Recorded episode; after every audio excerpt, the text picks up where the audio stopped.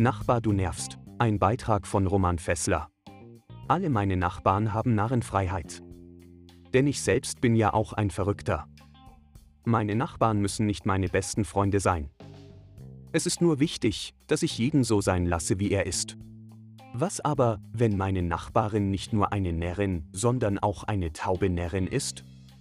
Dann hilft es, eine gute Flasche Wein zu kaufen und höflich an die Türe der Person mit besonderen Bedürfnissen zu klopfen. Sie wird es vielleicht nicht gleich hören, denn die Musik ist viel zu laut. Dann versuche, die Mobiltelefonnummer von ihr herauszufinden.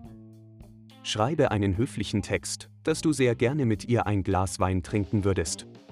Hast du erst einen Fuß in der Türe, kannst du liebevolle Worte finden, um sie in ein unverbindliches Gespräch zu verwickeln.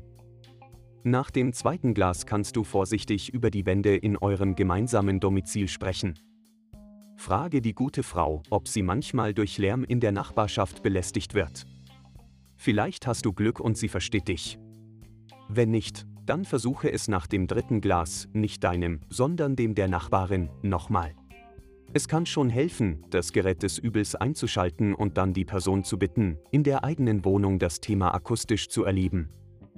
Sehr oft versteht der Mensch das Problem dann, wenn er es selber fühlen kann.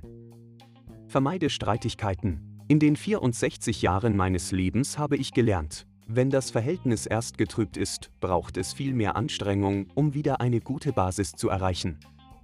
Versuche immer, die Lösung im Auge zu behalten und nicht das Problem.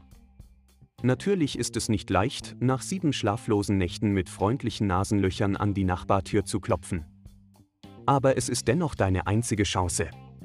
Sobald du Emotionen vor Argumente stellst, hast du die Schlacht um dein Seelenheil bereits verloren.